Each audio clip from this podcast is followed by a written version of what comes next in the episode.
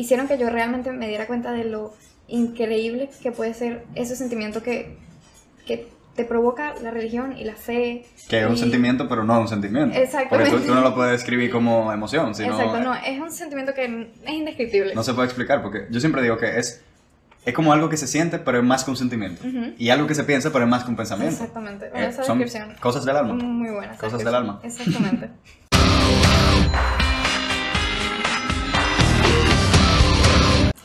Muy buenas, sean todos bienvenidos a este nuevo episodio de Cristoico. Hoy, como verán, estoy con una señorita, una invitada sumamente especial, mi persona favorita. Y vamos a conversar sobre un tema muy, muy, muy, pero muy importante que quizá no se hable tanto hoy en día y es la fe en la adolescencia. Por eso habrán visto el título de Somos retrógradas, porque así, entre comillas, que nos llama mucha gente quizá por nosotros querer, creer en, en la religión, en algo antiguo, en algo que la gente dice que está muerto, pero hoy vamos a hablar sobre nuestra experiencia, sobre cómo realmente lo vivimos, qué es eso que nos da tanta paz y que muchas veces la gente nos ve que estamos bien, que estamos sonrientes, que estamos tranquilos y, y bueno, explicar de dónde es que sacamos esa fuerza verdaderamente, ¿verdad que sí? Pero nada, entonces, como dije, nuestra invitada especial estrella de hoy, Fabi Rivas. Ella es mi novia, estamos juntos en el colegio, básicamente, ahí nos conocimos. También tiene una dulcería, roba la dulcería de Fabi, que la he mencionado varias veces en historias. Hace lo mejor de dulce, lo mejor de bizcocho y galletas. gracias. Y nada, no sé si tú quieres decir algo más de ti, presentarte, qué cosas te gustan, quién es Fabi Rivas, quién, quién es Fabi, qué tú le puedes decir a quien te esté escuchando para que tenga una pincelada de quién eres tú.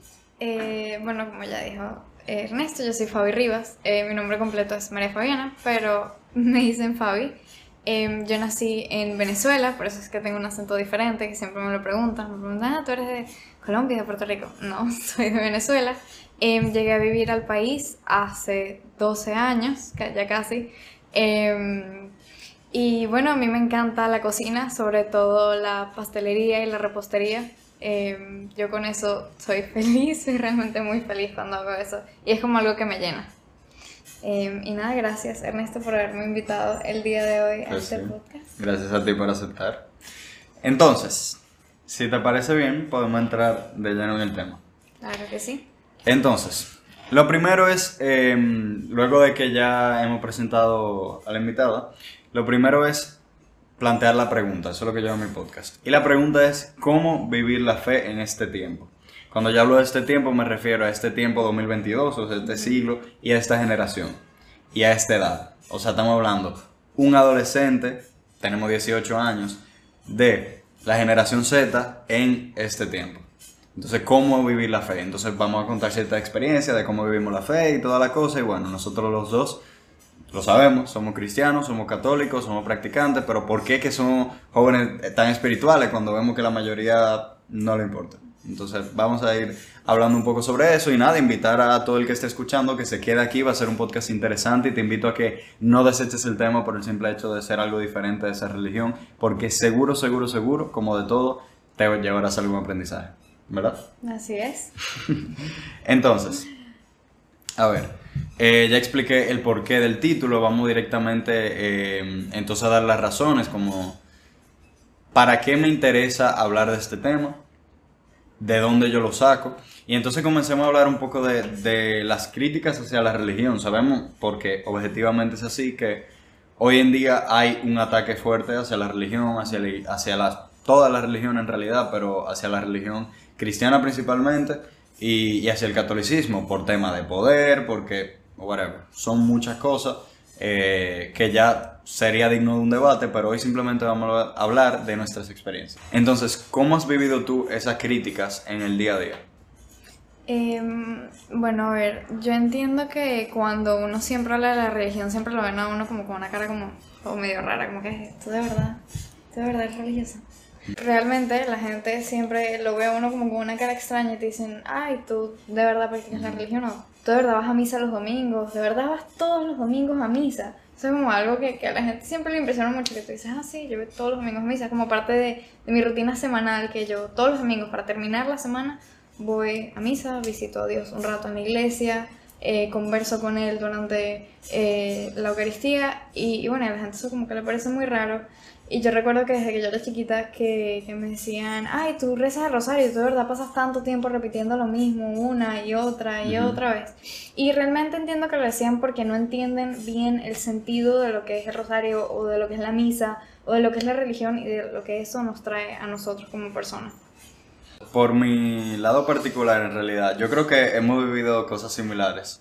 La gente se sorprende, en verdad. Sí. Eh, quizá nosotros porque estamos en un ambiente también de, de que clase media, media alta, que estamos en un colegio laico, que la gente, o sea, no, no, se, no se acostumbra a, ir a hablar del tema ni a practicarlo, mucho menos. Entonces, solamente como en ciertos momentos, así como... Eh, pero nunca se explica el sentido. Entonces yo creo que, que sí vivimos cosas similares y es como de sorpresa, en verdad. Sí. Y bueno, en mi caso particular sí, sí me han tocado en diversos momentos como relajo. De que a mí me da igual, al final uno se lo coge a chiste también, pero como relajo de que, ah, no, porque ahí viene el cristiano, qué sé yo. Y, o por ejemplo, hay gente que hay, momentos que me ha llamado pastor y vaina así porque saben que yo hablo de eso. A mí me da gracia realmente, o sea, yo, yo me he reído mucho con la gente. Pero es eso que tú dices de que a lo mejor no entienden cuál es el verdadero sentido porque a mí, o sea, no hay ningún problema si, si la gente no comparte esa creencia. Pero lo que me llama la atención es que nadie pregunta el, el como por curiosidad o lo que sea, como nadie pregunta, ok, ¿por qué que tú estás haciendo eso? ¿Cuál es el sentido? Y eso es lo que queremos explicar hoy. La gente asume que, que, uno a lo mejor sí. es practicante porque en nuestra casa nuestros padres eran practicantes. Claro, no, abuelos, porque nos obligan. También. La gente muchas veces piensa que no, porque estuvo obligado. No, no, o sea, uno va porque quiere, uh -huh. tenemos la edad. Y bueno, ya más adelante hablaremos, te lo preguntaré, de independizar la fe y todo eso, que es un concepto del que yo hablo mucho y, me parece muy interesante porque ha sido crucial en mi vida. Pero sí, yo entiendo que el, el uno detenerse, incluso nosotros mismos, detenernos a preguntarle a otra persona cuando vemos que tiene cierta creencia o, o, hace cosas diferentes, no tener el prejuicio, sino preguntar quizá, ok, ¿qué es lo que te llama la atención de eso en realidad? Y yo valoro mucho que hay personas que sí lo han hecho, eh, pero siempre son el mínimo. Sí. Y nunca va a ser la mayoría, pero muy interesante ese punto ahí. Entonces, lo siguiente que yo quería hablar es, ya a nivel personal, ¿qué es la fe para nosotros? O sea, sabemos que los dos venimos de, de una familia católica, es algo que se ha inculcado desde que somos pequeños, uh -huh. pero ¿qué es para nosotros? ¿Cómo tú definirías entonces qué es la fe para ti? Como de cuál es la importancia, ¿qué es el ser cristiano para ti? Wow, bueno, es una pregunta muy buena. Eh, porque realmente es muy difícil ponerlo en palabras, porque es algo que se siente en el corazón. Eh, yo diría que, que, para mí la fe es como una de esas cosas que uno tiene en la vida que hace que tú sigas en tu día a día. Es como what keeps you going. Para ti la fe como ese motor que, que te permite a ti caminar todos los días. Exactamente. O sea, eso que, que, te permite levantarte, que te da ánimo como para hacer las Exactamente. cosas. Exactamente. Es algo que, que, da ánimo y no solamente da ánimo, sino que también da paz. O sea, a través de la fe uno llega a un sentimiento de paz y un sentimiento de plenitud que no se llega a eso con cualquier otra cosa. Ok, ok. Y entonces el, yo pienso lo mismo, por cierto a nivel de fe, aunque es algo un tema sumamente profundo, hoy estamos hablando de, de, forma relajada, digamos. Para mí la fe es como ese, ese motor que te impulsa en el día a día, pero también como una chispa para tú encender eh, como todo lo, toda la virtud que uno puede cultivar. Es como el, ese suelo fértil también, uh -huh. ese, ese, ese hoyo que uno cava para entonces plantar los cimientos o sea, para mí la fe, antes que yo ser una persona amorosa, carismática, qué sé yo qué, por poner un ejemplo de cualquier cualidad, yo tengo fe. Y entonces, en esa fe yo puedo entonces cultivar. Entonces yo lo siento así también, como un fundamento, como algo muy, muy básico. Entonces, a partir de ahí, porque eso es fe en general, yo puedo tener fe en, en Dios, o yo puedo tener fe en que mañana me voy a despertar, o yo puedo tener fe en el pecadito que se murió ahí. Ahora, ¿qué es ser cristiano? ¿Qué es lo que tiene de especial el uno seguir a Cristo? Bueno, eh, Cristo ha sido una de las personas más influyentes de toda la historia de la humanidad. La más. Y ha sido una, o sea, él con su vida demostró no solamente un amor hacia el resto de la humanidad, sino también, bueno, a Dios, a su Padre. Y, y bueno, ser cristiano significa seguirlo a Él, querer ser por lo menos un poquitico de lo que es él, porque nadie nunca va a llegar a ser como él. Claro, nunca va a ser igual que él. Pero claro, pero uno lo acercarse. que uno quiere hacer es acercarse a ver la vida como la veía él, a hacer las cosas como las hacía él, a cumplir con los requisitos, por así decirlo, que él tiene para toda la humanidad. Ok, muy interesante. Para, para mí, yo siempre lo defino así. El cristiano es el seguidor de Cristo. Obviamente eso tiene múltiples implicaciones, pero antes de uno pertenecer a una iglesia, uno es seguidor de Cristo. y, y yo siempre lo defino así también, como el yo ser cristiano es ser seguidor de Cristo. Y evidentemente, además de, del uno seguir a Jesús hombre, Jesús de Nazaret, hay cierta divinidad que uno cree. O sea, uno cree en la divinidad de Cristo. Por eso uno lo llama Cristo Exactamente. que, que vendría siendo el Redentor, el Salvador. Em, entonces, ¿por qué motivo, digamos, nosotros seguimos creyendo en, en esa divinidad? ¿Por qué le tenemos fe a Él? ¿Por qué queremos ser como Jesús hombre? Si hay tanto ejemplo en la historia, por ejemplo. O sea, ¿qué es lo que tiene Él de especial que nosotros decimos, ok, tenemos que seguirlo, que sentimos esa corazonada, digamos? Pero es que hay, hay algo que te hace seguirlo. Es indescriptible. Exacto. Hay muchas cosas que son indescriptibles en todo el tema de, de la fe. Hay- bueno, siempre se ha dicho que, que son misterios. O sea, uno muchas veces persigue misterios, cosas que nunca se van a saber al 100%, como la misma existencia de Dios. Nadie lo puede probar. Pero hay cosas que uno simplemente Uno sabe. sabe que están bien. Y la realidad es que la, la persona de Jesús como tal ha sido, bueno, de por sí, como tú dijiste, la persona más influyente, el líder más grande de la historia. Y eso con punto y final. Porque, ¿qué otro líder ha dividido el tiempo en antes y después de él? Y ha tenido toda una era a partir de él. Entonces, la influencia está. Y bueno, uno decide al final seguirlo porque uno entiende que es lo correcto, porque se siente correcto. Y, y bueno, también en parte porque es lo que nos han enseñado. Y hemos tenido éxito cuando lo seguimos, digamos. O sea, en ningún momento yo he tenido... O sea, yo no, yo no puedo decir que yo soy un fracasado por yo tratar bien al otro. Hay casos y hay casos. Hay momentos que uno por hacer el bien le puede ir mal. Pero uno siente en su interior, en lo más profundo, que uno lo hizo bien y eso te da cierta tranquilidad. Sí, exactamente. Entonces, al uno seguirlo, eh, intentar imitarlo, es como eso que tú decías de plenitud.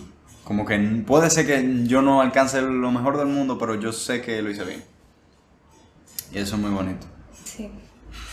Vamos a hablar de, del, del crecimiento de la fe y de la independización de la fe que yo mencionaba. Eh, como yo he dicho, que en mi caso, cuando uno es pequeño, uno hace lo, o los padres te lo dicen, uno lo hace, uno lo ve en su alrededor, uno lo ve en la familia, y es como una tradición, como seguir una tradición. Pero entonces, ¿cuál es la diferencia entre tú seguir una tradición?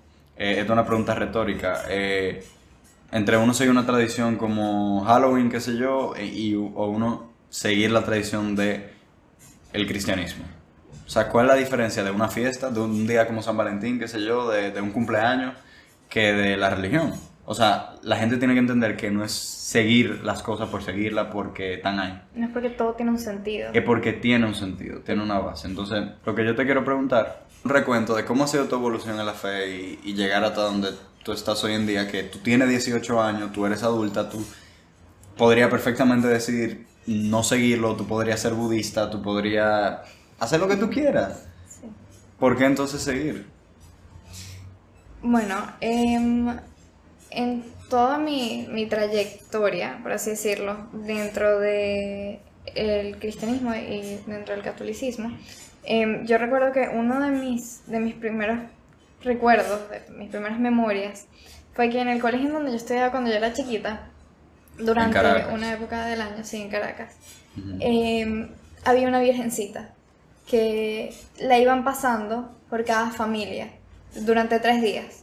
Y cuando a mí me tocó la virgencita. La peregrino. Sí, y nada, yo me llevé la virgencita a la casa, recuerdo que hice una actividad muy bonita con mi mamá, le rezamos un rosario, le pusimos unas flores, Y, y para mí ese momento fue como, como muy especial, porque a pesar de que yo estaba chiquita y tenía como, como 4 o 5 años, yo entendía que había algo especial sobre eso. O sea, había algo especial que dentro de la religión, dentro de, de lo que es la Virgen, dentro de lo que es Jesús, eh, porque al final la Virgen María eh, fue la madre de Jesús, fue quien eh, dio luz a Jesús. Después de eso, unos años después, em, me vine a vivir para acá. Fue un cambio radical, fue un cambio muy difícil para una niñita de 6 años que su mundo era su colegio en Caracas, veía a su abuelo todos los días, veía a mi tía todos los días, los fines de semana veía a mis primos, a pasar a vivir a un país que a pesar de que yo sí lo conocía porque había vivido unos meses antes aquí, realmente no era mi hogar. Y yo recuerdo que una de las cosas que me enseñó mi mamá en ese momento es que uno rezando y uno estando en paz con uno mismo a través de la religión, como que el, el dolor de este cambio tan grande, dejar a tu familia, dejar toda tu rutina en otro sitio, cada vez iba a ser menor. Y ella siempre me enseñó que, que al final uno siempre tiene que hacer sacrificios y, y, que a través de esos sacrificios, bueno, no estoy con mi familia hoy, pero yo se lo ofrezco eh, a Dios por todos esos niños que nunca han estado con su familia. Eh, y eso es algo que a mí me ha ayudado mucho como a seguir adelante en esos momentos que son como muy difíciles, en esos momentos donde uno se siente como hundido en sus propios sentimientos. Eh, y nada, eh, siguiendo con, con la trayectoria, yo hice la primera comunión cuando tenía nueve años y fue muy especial porque justo el día de mi primera comunión también fue el bautizo de mi hermanita menor, se llama Annie, y a mí me tocó ser la madrina de Annie.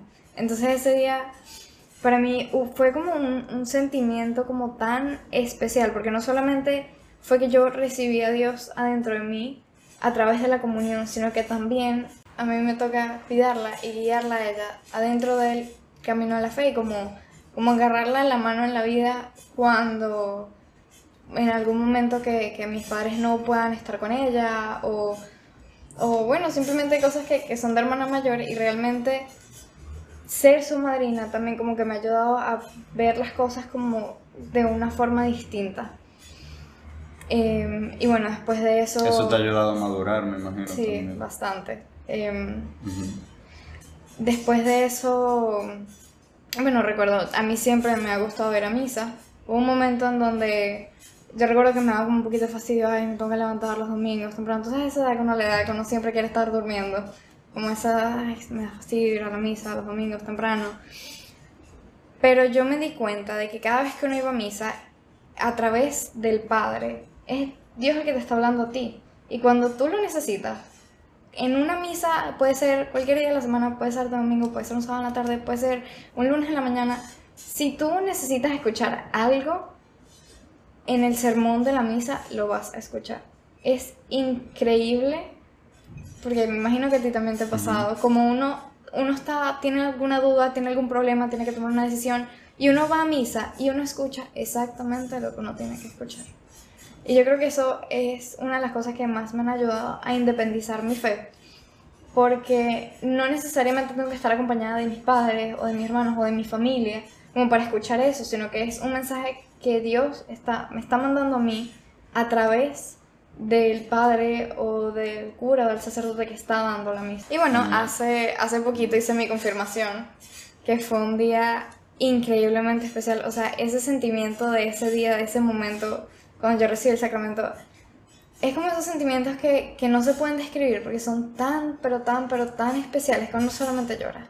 Sea, bueno, yo, yo soy muy llorona. Yo estoy llorando ya. Yo soy muy llorona. Yo lloro claro, por todo. No, pero es como, yo, yo, siempre digo, yo siempre digo que son como de esos, de esas cosas que se sienten, pero son pero, más que sentimientos. Exactamente. Que no se pueden describir. Es solamente no. un sentimiento que tú lo puedes, tú puedes decir que es increíble, que es especial, que es espectacular, pero no puedes como decir exactamente qué es lo que uno siente. También hay mucha gente que lo dice y yo lo puedo confirmar que uno no presencia a Dios hasta que uno está entre lágrima, moco y baba. Es verdad. Los momentos en que más uno siente la presencia de Dios, ese, ese recibir el Espíritu Santo, uno se trae a llorar. Sí. No, no di que, o sea, no, no, estamos hablando de hacer un show, pero uno se le sale la, la lágrima sin darse cuenta, o sea, y, y, eso se dice mucho. A mí también, yo tuve mi época por varios años siendo menor que, que me fastidiaba pile a misa.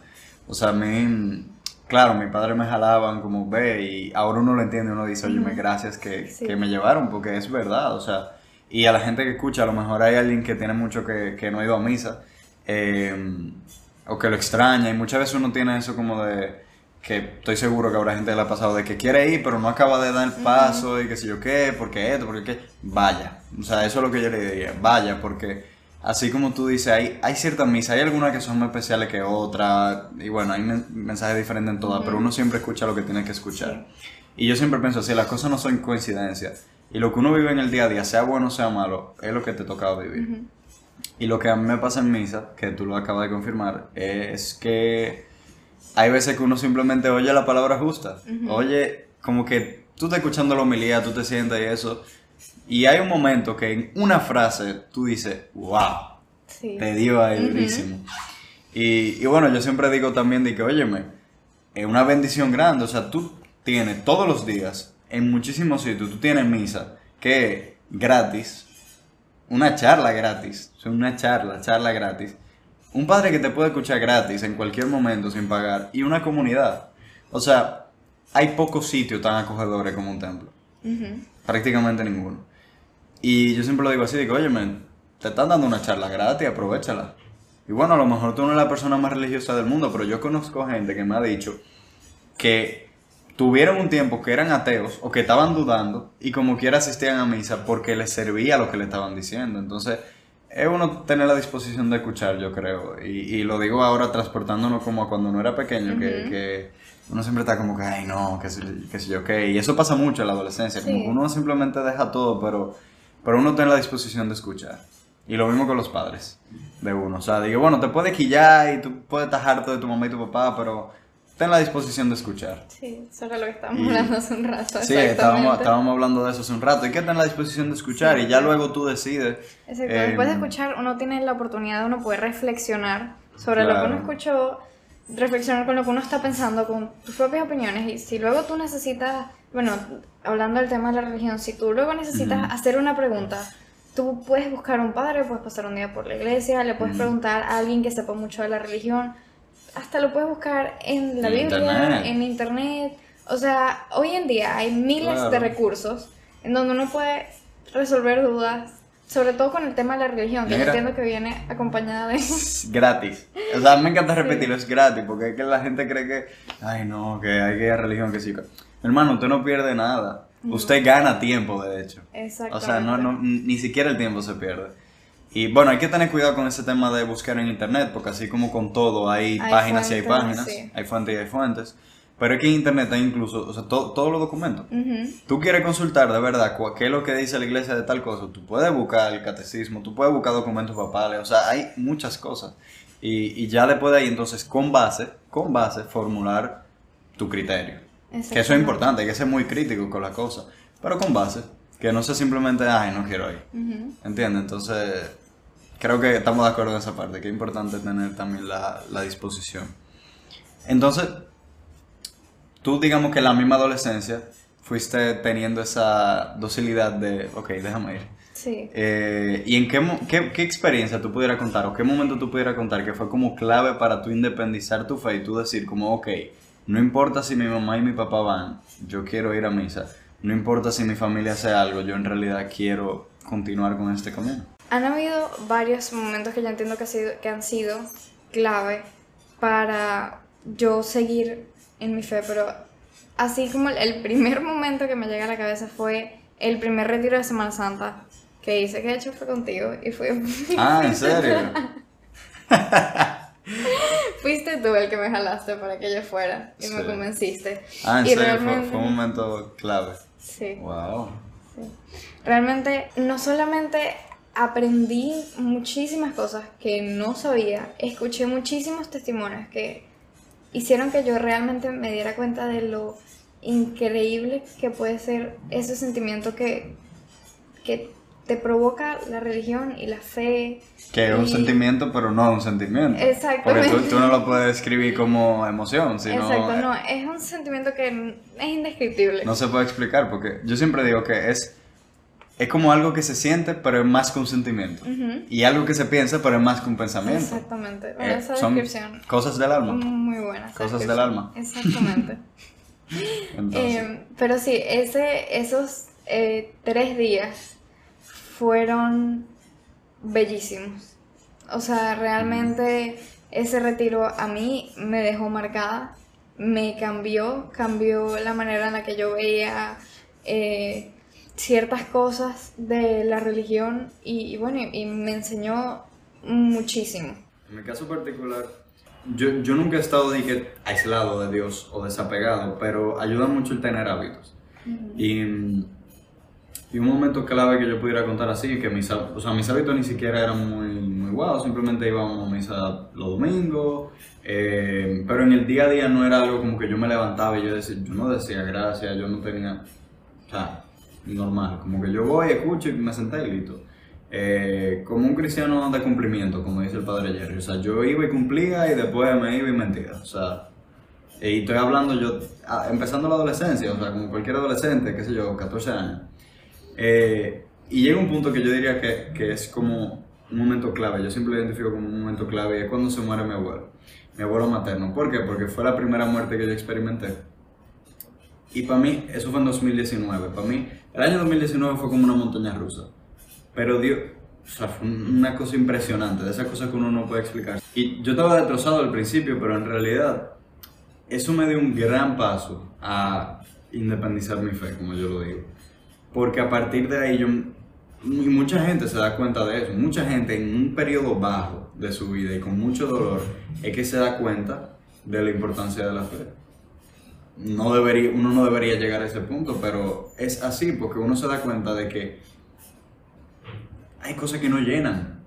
Y yo, yo lo decía en, en un video, me acuerdo que el- los seres humanos tenemos algo dentro de nosotros, que uno lo llama espíritu, que es simplemente lejos de lo que uno hace el día a día, de lo que uno hace con su cuerpo, del placer mundano, que uno lo puede llamar como uno lo quiera llamar, sí, pero hay cosas que no nos llenan. Por eso uno ve en tantos países que tienen la cumbre del desarrollo y al mismo tiempo el pico de suicidio. El ser humano necesita algo que le llene. Entonces Dios sí es una necesidad, pero también una decisión. Hay gente que decide simplemente no hacerlo. Y bueno, se muere mi abuelo, perdón. Que ya se cuestiona cada quien. Claro, eso es cuestión de cada quien totalmente libre, totalmente libre. Eh, y así debe ser. Y, y bueno, entonces se muere mi abuelo y yo experimentando esa muerte, ese dolor, y yo como que llegué a un punto, eh, estoy hablando desde el principio, o sea, eh, la misma noche que me anunciaron, me acuerdo como hoy, ese- esa noche, o sea, me llamaron por teléfono, yo no tenía idea, yo estaba ya que, que me iba a dormir, bueno, nada. Y yo lo primero que hago entre llanto y, y como eso de no saber manejar mis sentimientos, o sea, mi abuelo estaba aquí ya no está, o sea, ¿qué es eso? Y él no estaba enfermo, nada, o sea, eso fue, ¡pum! Entre el llanto y la cosa, yo me paro frente al espejo y yo me miro y yo, wow, y como tantas emociones que uno no, o sea, no termina de procesar realmente, es algo que uno nunca se va a acostumbrar. Eh, abrazo a mi hermano, abrazo a mi hermana y, y yo estando solo en mi habitación porque pedí quedarme solo, de hecho me acuerdo de mi hermana muy linda, me dijo, oye, me vamos a una película o algo para distraernos, yo le dije, no, no, no, yo quiero estar solo. Y me quedo pensando y lo primero que hago es agarrar la Biblia. Yo tenía una Biblia que, que es la que uso todavía, la Biblia de nuestro pueblo, que fue una que me mandaron a comprar cuando yo estaba en tercero de primaria por ahí. Y yo la tenía, no voy a decir arrumbada, pero que la tenía en el librero, pero no era algo que yo consultaba siempre. Y yo la agarro. Abro la Biblia, en cualquier lado. ¿eh? Y de, hecho decidí abrirla casi en el final, porque para mí la muerte, yo como que lo asocié así de inmediato con el apocalipsis. Y yo dije, bueno, vamos al final, no sé. Y la abrí. Y entonces leo justamente la- las cartas de Juan. Y me acuerdo que yo leer esa carta, ahí fue que yo verdaderamente entré en llanto. Y yo entré en llanto no, no por, por tristeza, ya, ya ahí no era simple dolor, no era simple tristeza, sino e- esa sensación de que tú leíste lo que tú tenías que leer como ese mensaje que te llegó porque te tenía que llegar en el momento que te tenía que llegar, a la edad que te tenía que llegar, todo, o sea, perfecto. Recuerdo como hoy que ahí habla de que la carta se le envían a un joven y justamente en eso se mencionan familiares, en eso se mencionan diferentes personas, diferentes momentos. Pero hay un punto clave que estoy hablando que muere mi, mi abuelo materno, y hay un punto clave es que en la carta se menciona un Demetrio. Y vaya la coincidencia, que no es coincidencia, porque yo sé que... Esas no- son diosidencias. diosidencias. Mi abuelo paterno se llamaba Demetrio. Que en paz descanse, que en paz des- descanse los dos. Y cuando yo leo eso, yo digo, wow, pero. Bueno, yo no dije nada, ¿eh? O sea, yo, yo estaba rajado llorando. Estaba rajado llorando, o sea, para mí eso era algo como tan asombroso, una vaina increíble, o sea, yo no lo creía y. Y fue tan impresionante, y entonces justamente, yo aquí dando testimonio, justamente ese día me acuerdo que había hecho mucho calor, no había llovido. Llueve el día del, del, del, del velatorio, del funeral de mi abuelo. Un aguacero, una vaina. Contrale, una vaina impresionante. Y me acuerdo como hoy que fue así. O sea, que tú veías el día así, el, el solazo, y entonces en el momento del velatorio, un aguacero. Y yo dije, algo me está diciendo esto. O sea, no puede ser coincidencia, simplemente no se puede. Eh, y estoy hablando, esa carta de Juan, yo, yo no sabía que Juan había escrito carta, para que tú entiendas, o sea, no sabía. Eh, y fue una cosa tan impresionante que yo puedo decir que ese fue, esas fueron las semanas como más clave para independizar la fe. Ojo, después de eso no es que yo no tropecé, no es que yo me volví un santo, para nada. Pero yo puedo decir que después de ahí yo dije, esto es demasiado maravilloso. Ya, o sea, a mí me lo están diciendo a voces, ya. O sea, tú tienes que entrar en el camino de la fe porque hay algo que te está llamando, porque hay algo que está ahí. Y bueno, a partir de entonces, así como tú dices, retiro, momentos, sobre todo esos retiros de Semana Santa, Triduo Pascual, que a eso era que tú te referías, misas que te dicen la palabra justa, eh, comunión, o sea, todo ha sido diferente. Y yo creo que ahí es que uno siente, ok, esto es algo que yo quiero. Y que uno confirma la cosa. Entonces, para mí es muy especial, muy, muy importante uno saber identificar como ese momento de, estoy sintiendo ese llamado, o sea, es algo que simplemente uno no, no puede procesar porque es algo indescriptible. Y para mí ese tipo de coincidencias, yo miro la cosa mucho así, tú lo sabes, de que las cosas, no hay coincidencia. Si tú ves que hay cosas que se repiten o un mensaje que te está llegando, por ejemplo este, habrá gente que, si Dios quiere, escuche este podcast y, y lo que estaba buscando era esto.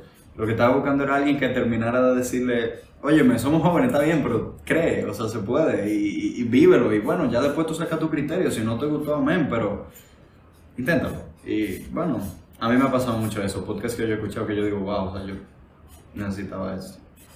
A mí me parece que, que tu respuesta realmente es un testimonio muy bonito. Porque hay veces que hay gente que ha pasado por cosas similares, pero no saben identificar qué es lo que los está llamando.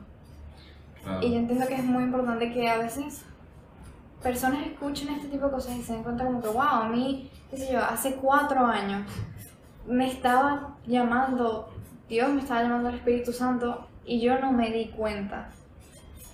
Y, y bueno, esos son momentos donde la gente realmente dice como que, wow, yo... Han pasado tantas cosas que comienzan a reflexionar sobre cosas que les han pasado, cosas que han vivido y se dan cuenta de que todo ha sido Dios. Claro. Wow, qué belleza, qué belleza.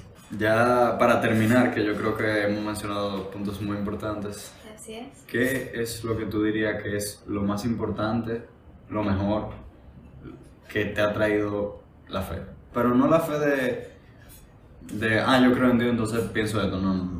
Vivirla. O sea, ¿qué, ¿qué es lo mejor que tú entiendes que te ha traído? Es difícil, pero ¿qué es lo mejor que te ha traído el tú vivir el día a día caminando con Jesús, acompañada, viviendo la fe? Bueno, cuando uno está viviendo la fe, uno se da cuenta de que hay un camino que uno tiene que seguir. Entonces, la fe me ha enseñado a mí cuál es el camino que yo tengo que seguir y a quién tengo que seguir para poder llegar a donde yo quiero llegar, que es yo quiero llegar al cielo. Yo creo que todos los cristianos, todos los católicos, lo que más queremos, o sea, nuestro, nuestro punto de partida en la fe es que nosotros queremos llegar al cielo. Y, y bueno, y realmente Jesús te enseña ese camino. Además de que a través de la fe uno siente tanta paz y tanta plenitud, que es como tú decías anteriormente, que no hay nada que te llene, como te llena la fe, como te llena la religión, como te llena el creer en Dios. Y, y bueno, realmente es algo que, que no, no, se puede describir, porque son ciertos momentos que tú dices, wow, o sea, realmente aquí yo estoy viviendo lo que es la fe. Yo estoy viviendo el sentimiento de ser católico, de tener a Dios en mi corazón, de tener a Jesús adentro de mí, de que Él me guíe, de que Él me lleve de la mano por el resto de la vida hasta que yo pase al cielo. El hecho de uno tener como ese norte, ese camino por el cual seguir y, y aunque el objetivo de uno sea la vida eterna siempre, porque tenemos la certeza de que hay algo más después de la muerte. Y, y es inimaginable, es indescriptible todo eso, pero es el camino para uno vivir la vida de forma plena. O sea, independientemente del juicio final, que nunca vamos a ver cómo va a ser, nunca, es eh, como ese camino que te permite vivir tu vida en el día a día de forma plena. Poco más me queda para decir la verdad. Eh, una gran parte, un gran episodio para Cristoico, pues justamente eso, cristiano estoico, seguidor de Cristo eh, y estoico también. Me parece que es muy lindo, que pueda aportar a mucha gente, que ojalá se animen a, a escucharte, a compartir eh, este contenido. Si ustedes entienden que le ha dejado un mensaje, eh, yo entiendo que es muy bueno compartir las cosas buenas y ojalá que al menos una persona, lo sepamos o no, se haya llevado un granito de arena de, de lo que es la fe, de lo que es vivir la fe y que importa un bledo el hecho de uno estar a esta edad, el hecho de uno vivir en este tiempo, porque la verdadera sabiduría y el verdadero camino es atemporal, si no, no fuera el verdadero.